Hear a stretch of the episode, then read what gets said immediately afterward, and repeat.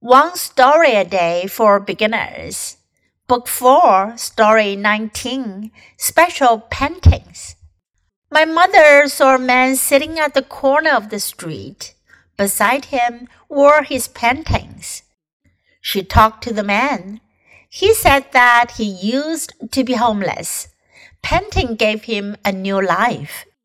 His paintings were actually very good My mother bought two paintings. Each cost her $20. Later, my mom said to me, Why would anyone spend a million dollars on a painting? The money can give new lives to many people on the street. 这故事讲的是 special paintings，特别的画作。painting 画画画作。My mother saw a man sitting at the corner of the street.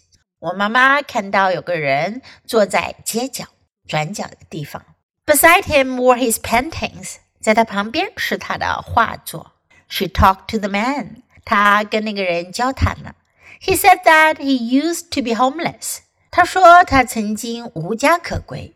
Painting gave him a new life，是画画给了他新的生命。His paintings were actually very good，他的画作事实上是非常好的。My mother bought two paintings.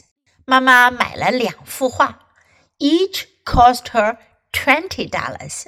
Cost 花费，每幅画作花了她二十美元。Later, my mom said to me. 后来我妈妈对我说，Why would anyone spend a million dollars on a painting? 为什么会有人要花一百万美元去买一幅画呢？The money can give new lives to many people on the street。这钱可以给到街上的很多人新的生命。What do you think？你们是怎么想的呢？Now listen to the story once again. Special paintings.